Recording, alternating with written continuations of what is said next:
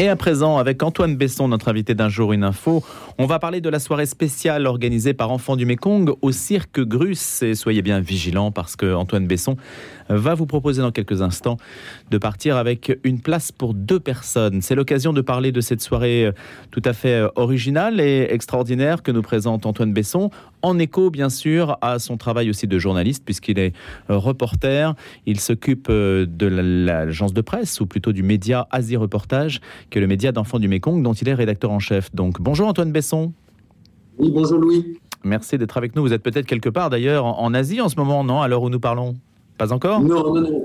Aujourd'hui, je suis bien français, je suis en Normandie. Ah ben écoutez, ça ne s'entend pas forcément avec la liaison un petit peu lointaine. Mais bon, alors écoutez, présentez-nous peut-être la journée, la soirée plutôt de vendredi prochain, 25 novembre. Alors, c'est une, soirée assez extraordinaire puisque on a euh, la famille Grus qui euh, nous a offert cette chance incroyable de nous offrir une soirée de son spectacle, son célèbre spectacle Les Folies Grus. Un, vous savez, Les Folies Grus, c'est un, un cirque équestre euh, ces 50 euh, chevaux qui, pendant toute une soirée, une heure et demie de spectacle, vont, euh, vont vous, vous nous envoûter, on peut le dire. Vous enchanter, oui, c'est tout à fait ça. J'ai un petit peu du mal à, trouver mes mots ce matin, pardon, mais, mais voilà, c'est beaucoup de poésie. Et la famille Grus a voulu, à l'occasion de cette soirée, offrir l'intégralité de, de, sa billetterie au profit de l'action d'enfants du Mekong et notamment de l'action d'enfants du Mekong en Birmanie. Vous savez que en Birmanie, il y a eu un coup d'État il y a un an et demi maintenant et que euh, l'enfance euh, en Birmanie souffre énormément. Euh, et donc, du coup, voilà, c'est une manière de, aussi de, de, mettre cette soirée sous le signe de la solidarité euh, donc, euh, on, est vraiment enchanté de ce cadeau que nous fait la, famille Grus et on espère, euh, on espère vous voir nombreux venir à cette soirée vendredi. Vendredi, c'est le 25 novembre à 21h au cœur du bois de Boulogne. Voilà, ça se passe au Carrefour des Cascades à 21h, donc à Paris, dans le 16e. On, connaît évidemment le talent de la famille Grus. Les Folies Grus, c'est un, spectacle avec des chevaux et c'est tout à fait, comme vous l'avez dit, enchanteur. C'est la première fois que ce spectacle solidaire a lieu avec Enfants du Mékong. Euh, Antoine Besson? Oui, tout à fait. C'est la première fois. C'est une proposition de, de, la famille Grus, d'Alexis Grus notamment. Euh, et euh, le patriarche. Ça leur arrive, ça leur arrive régulièrement de, de chaque année, je crois, de mettre en avant une association en particulier. Cette année, ils ont, ils ont choisi Enfants du Mékong pour notre plus grande joie. Et ils nous ont proposé également d'inviter d'autres artistes. Donc, euh, c'est un, spectacle qui sera unique par rapport aux autres spectacles qui est proposé par les Folies Grusses, puisque euh, on va associer des artistes amis d'Enfants du Mékong, avec notamment Gus l'illusionniste, que vous connaissez peut-être, qui est un magicien, hmm. et qui va venir en même temps que la famille Grusse pour, euh, pour nous, nous faire un peu rêver, nous faire retourner en enfance, puisque c'est aussi un peu le, thème. Alors, vous avez l'amitié d'offrir ce matin une place pour deux personnes pour participer à ce spectacle solidaire, Les Folies Grusses pour enfants du Mékong. Donc, vous m'écrivez louis.dauphren, radionotre-dame.com. Mais évidemment, il faut répondre à la question que va poser Antoine Besson et, donner la bonne réponse. Ce sera la personne la plus rapide qui partira donc avec ces deux places, euh, une place pour deux personnes pour être plus précis. Antoine Besson, je vous laisse poser la question, une question que je vous ai demandé de choisir en lien avec Enfants du Mékong, évidemment. Oui, bien sûr. La question, elle est assez simple. J'avais envie de vous demander, est-ce que vous savez euh, depuis combien de temps finalement Enfants du Mékong, qui est une association de parrainage scolaire, œuvre en Asie du Sud-Est? Depuis quelle année plus exactement Enfants du Mékong œuvre en Asie du Sud-Est La question est posée depuis combien de temps Enfants du Mékong œuvre en Asie du Sud-Est? Vous m'écrivez louis.dauphren, radionotre-dame.com dès à présent. Et le gagnant euh, partira donc avec une place pour deux personnes pour cette soirée spectacle solidaire Les Folies Grusses pour enfants du Mékong, vendredi prochain 21h dans le Bois de Boulogne à Paris, dans le 16e. Merci Antoine Besson, rédacteur en chef d'Asie Reportage. Merci Louis. La question du jour avec Jean de Saint-Chéron qui nous accompagne pendant quelques minutes pour comprendre un événement d'actualité. Je posais la question tout à l'heure, la Coupe du Monde au Qatar est-elle un scandale? Y a une question qui a été dans l'air pendant assez longtemps, qu'il est un petit peu toujours quand même par les échos qu'on a. S'agit-il euh, donc d'un scandale? Fallait-il la boycotter? Vous savez, c'est une question qui peut paraître hypocrite parce qu'on se dit, bah, on est devant notre téléviseur et puis chacun profite aussi du match, et surtout au lendemain de la victoire de la France contre l'Australie. Donc cette question est-elle déplacée ou pertinente? On jugera, nous, qu'elle est pertinente parce qu'il y a quantité de questions avec Jean de Saint-Chéron qu'on va essayer de se poser ce matin. Bonjour Jean. Bonjour Louis. Vous êtes essayiste et puis on va essayer de, de voir si, euh, comment dirais-je, si c'est pertinent de la poser dans l'instant où l'on vit en ce moment. Ouais, alors, premièrement, euh, évidemment, moi je suis de très bonne humeur. Euh, J'ai de cette Coupe du Monde au Qatar euh, après le, large succès de l'équipe de France face à l'Australie hier soir. C'était pas gagné au départ. Hein. Oui, 4 buts à 1, quand même assez beau match. Avec, on a beaucoup de blessés en plus, donc on a vu que l'équipe était capable de, de s'en tirer, même si on a eu la mauvaise nouvelle de la blessure finalement définitive pour la Coupe du Monde de Lucas Hernandez dans la nuit, après le match. Mais enfin, bon, beau match beau doublé de Giroud, etc. Donc quand même réjouissance. Euh, néanmoins, le débat, euh, la Coupe du Monde au Qatar est-elle un scandale en elle-même? Alors d'où vient le débat? Alors d'abord, on, a commencé à se poser. Je vous rappelle honnêtement, le débat, il y a que nous qui le faisons ce matin. Hein. Mais je vous rappelle que ah, moi j'ai encore on l'a fait un petit peu avant. C'est-à-dire bah, D'autres médias l'ont fait un peu avant, maintenant qu'on est dans la phase sportive. Oui, mais euh, certains continuent à boycotter le, hmm. les matchs. Euh, par. vous le euh, faites, vous Par convi Ah, bah non, mais hélas, j'ai une conscience, euh, disons, nationale bah oui, mais, qui fait qu'il faut que je pousse les joueurs. mais, non, mais ça veut dire que c'est un cas de conscience, Jean de bah, En fait, ce qu'il y a, c'est que. Oui, oui, mais en fait, la, question, elle vient d'où? D'abord, on s'est demandé, je vous rappelle, ça fait 2000, depuis 2010, hein, donc effectivement, on a eu le temps d'en débattre, ça fait 12 ans que la FIFA a accordé l'organisation du, du mondial 2022 au Qatar. Donc les premières questions, c'était mais pourquoi le Qatar, qui n'est pas du tout une grande nation sportive? Ils n'ont pas du tout l'habitude de ce genre d'organisation. Et puis en plus, c'est loin d'être un grand pays du football. Leur premier match l'a bien montré euh, il y a quelques jours. Euh, par ailleurs, ça, ça, supposait que la compétition ait lieu en novembre. Euh, ce qui bouleversait toutes les habitudes, en particulier les pays occidentaux qui, qui aiment suivre les matchs à Coupe du Monde pendant les grandes vacances, en particulier au mois de juillet. Euh, donc ça semblait assez inadapté. Et puis ensuite est venue évidemment dans le débat la grande question écologique. Euh, alors encore récemment, hein, encore récemment, c'est pour ça que je vous dis que le débat n'est pas complètement mmh. terminé. en fait, évidemment, le Qatar a eu une stratégie de soft power euh, par euh, la voie sportive, pourrait-on dire. Pouvoir euh, d'influence. voilà, pouvoir d'influence à l'échelle internationale par la voie sportive depuis plusieurs années. Donc évidemment, le rachat du PSG par QSI, Qatar Sport Investment, en, a été l'un des, des signes majeurs et vraiment l'une des vitrines de la crédibilité internationale de ce, de ce petit État. Et le Qatar a bien senti que la, politique, que la polémique montait. Euh, et euh, pardonnez-moi les anglicismes, hein, ce matin, Louis, c'est pourtant pas mon genre, mais après, mais, mais, néanmoins, ce sont les termes qui sont employés dans, le, dans le débat médiatique. le, le, Qatar, voyant que la, politique, la polémique montait, a commencé à travailler son greenwashing. Euh, c'est-à-dire euh, mettre en avant le fait qu'il faisait des efforts dans l'ordre écologique. Le verdissement. Voilà, le verdissement, euh, pour que cette Coupe du Monde ne soit précisément pas le scandale écologique escompté. Jusqu'à encore très récemment, la Fédération internationale de, de football euh, participait de ce verdissement euh, du Qatar en affirmant que le Qatar euh, avait construit des stades verts. On se demande ce que ça veut dire hein, quand une dizaine de stades climatisés dans un désert, un désert où il fait quand même 40 degrés malgré le mois de novembre. Mais les spectateurs ont eu froid, ils se sont gelés en plus. Les commentateurs français hier effectivement nous expliquaient qu'ils avaient dû boucher l'arrivée de la climatisation Ce monde est fou. dans leur cabine.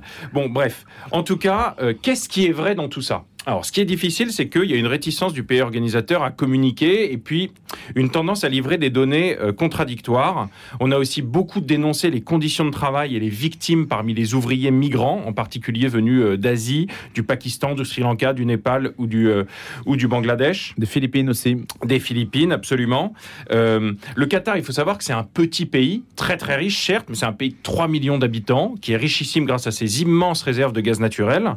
et c'est un pays qui, de toute façon, par nature, comme c'est un pays très riche, euh, consomme et pollue énormément. Si, si tous les habitants de la planète consommaient comme les Qataris, il faudrait 9 planètes Terre dès aujourd'hui hein, pour subvenir euh, hmm. aux, besoins des Qataris. Christian Cheneau nous a dit qu'il y avait un véritable problème. Le journaliste Christian Cheneau, qui était venu nous parler du Qatar, nous a dit qu'il y a un vrai problème d'obésité au Qatar parce qu'il il délaisse la culture locale finalement pour adopter les mœurs américaines. Il y a une hein. américanisation, effectivement. D'ailleurs, je rappelle que le Qatar a gagné l'attribution de la Coupe du Monde en 2010 contre la candidature américaine. C'était finalement une, une candidature entre pays gros consommateurs. Mais donc, bref, qu'est-ce qui est vrai? Euh, les conditions de travail des ouvriers, apparemment, effectivement, ont été terribles. Question d'hébergement insalubre, de salaire bas et mal payé et, pas payé dans les temps, sécurité, chaleur. Il y a eu des centaines de morts, peut-être des milliers, c'est encore difficile hmm. à chiffrer. On annonce le chiffre de 6500. Bon, apparemment il est faux, mais en tout cas probablement des milliers, des milliers, des milliers de morts. Ensuite, le pays trop petit pour accueillir tous les, tous les spectateurs, ce qui fait que certains spectateurs, tenez-vous bien Louis, font des allers-retours tous les jours en avion vers leurs hôtels dans les pays voisins parce qu'ils peuvent pas tous loger au Qatar. On a construit une centaine d'hôtels, mais ça ne suffit pas. Euh, et puis évidemment, il y a un surcroît d'émissions de gaz à effet de serre euh, inévitable lié à la consommation d'eau, euh, etc. Malgré tout, attention tout de même à un discours démagogique. Donc pas de Qatar bashing si on doit bah continuer. oui, parce qu'en fait, évidemment qu'ils ont candidaté. Tout le monde a envie d'accueillir la Coupe du Monde. En fait, la FIFA, euh, par un vote euh, euh, parfaitement dans les règles de l'art, en 2010, a accordé finalement l'organisation de cette, de, cette manifestation sportive au pays. Donc évidemment, il est un peu tard aujourd'hui pour se dire je boycotte, c'est des salauds, c'est ignoble. Certes, il y a eu sans doute un défaut d'encadrement euh, du personnel en particulier euh, qui construisait les stades. il y a quelque chose de tragique qui doit être dénoncé mmh. aujourd'hui par les médias, parce qu'il ne faut pas que ça recommence, je veux dire, à l'avenir. Euh, néanmoins, le Qatar peut pas être tenu responsable à lui tout seul de ce... Mais en, Jean de Saint-Chéron, si on doit se poser une question un peu éthique comme on le fait ce matin, puisque si on se pose la question de savoir si cette Coupe du Monde est un scandale, etc., s'il fallait la boycotter sans être trop hypocrite non plus, mmh. parce que c'est facile de boycotter aussi un événement que l'on n'aime pas si jamais on n'a pas l'habitude de le suivre.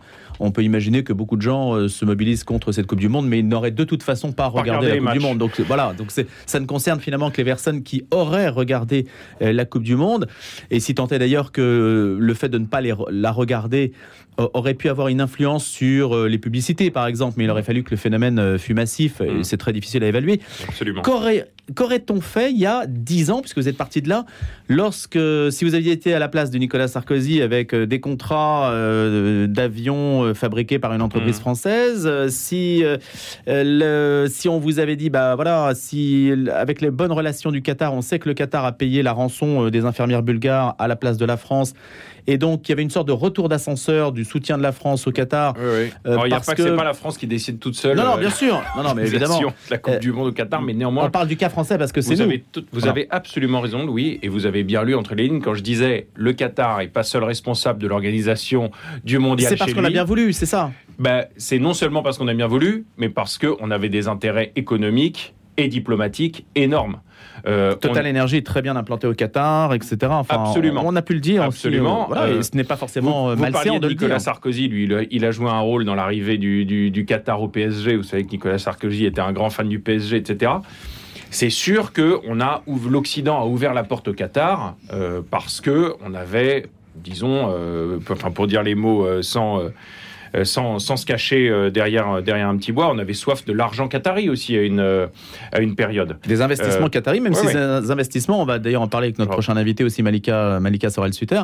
le Qatar a été décrit aussi pour ses investissements dans les banlieues françaises et son soutien à des associations philo-islamistes, ce qui a aussi provoquer quelques problèmes. Absolument, absolument, absolument. Euh, néanmoins, il faut aussi rappeler d'ailleurs le contexte. Hein, c'est 2010, on sortait tout juste de la crise financière, on n'en était pas encore tout à fait remis.